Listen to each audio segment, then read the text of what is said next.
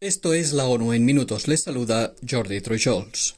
La consolidación de la paz en Colombia depende tanto de la implementación integral del acuerdo alcanzado en 2016 como de la capacidad de las autoridades para detener las manifestaciones de violencia que se continúan produciendo en la nación sudamericana, afirmó este lunes el secretario general de la ONU. En su último informe sobre la misión de verificación de la ONU en Colombia, Antonio Guterres llama a distender urgentemente el conflicto y a continuar buscando la paz a través del diálogo. Guterres aplaudió el intercambio constructivo que mantuvieron las delegaciones del gobierno colombiano y el Ejército de Liberación Nacional en el último ciclo de negociaciones en México y manifestó su deseo de ver resultados adicionales en la siguiente ronda de negociaciones, entre ellos el llamado de las comunidades a un cese al fuego.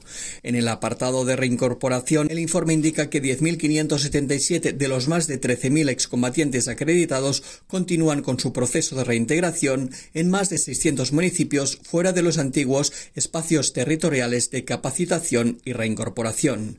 En cuanto a las garantías de seguridad, el informe califica de reto fundamental para la consolidación de la paz la necesidad de mejorar la seguridad de las comunidades afectadas por el conflicto, la de los líderes sociales y la de los excombatientes.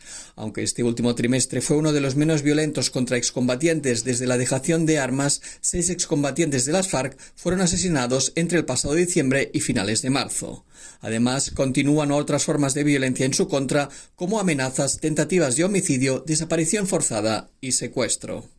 La alta representante para asuntos de desarme de la ONU, Izumi Nakamitsu, destacó este lunes en el Consejo de Seguridad que la regulación del comercio internacional de armas y la prevención de su tráfico ilícito requieren estructuras sólidas de control efectivo para su exportación, comercio, importación, tránsito y almacenamiento. Toda transferencia de armas conlleva el riesgo inherente de desvío del material hacia usuarios finales no autorizados. Las medidas para contrarrestar el posible desvío de armas y municiones contribuyen a la paz y la seguridad internacionales, en particular a los esfuerzos de resolución y prevención de conflictos. Nakamitsu especificó que cualquier transferencia de armas y municiones debe incluir evaluaciones de riesgo previas a su entrega y controles posteriores al envío, tales como inspecciones in situ y verificaciones del usuario final. La alta representante destacó que otra medida importante para combatir el desvío de armamento es la detección de armas y municiones que requiere un previo marcado y establecer un registro de armamento y protocolos de cooperación internacional. Finalmente llamó a todos los estados que todavía no lo hayan hecho se adhieran al Tratado sobre el Comercio de Armas de la ONU. El objetivo de desarrollo sostenible que busca garantizar una educación de calidad está muy retrasado y además nos enfrentamos a una triple crisis en materia de educación, la de la igualdad y la inclusión, la de calidad y la de proporcionar las competencias necesarias a las generaciones actuales y futuras en un mundo que cambia rápidamente. Durante la inauguración del 56 periodo de sesiones de la Comisión de Población y Desarrollo, la vicesecretaria general de la ONU, Amina Mohamed, afirmó que pese a las múltiples promesas y algunos avances, todavía hay 263 millones de niños y jóvenes sin escolarizar, el 60% de ellos entre 15 y 17 años.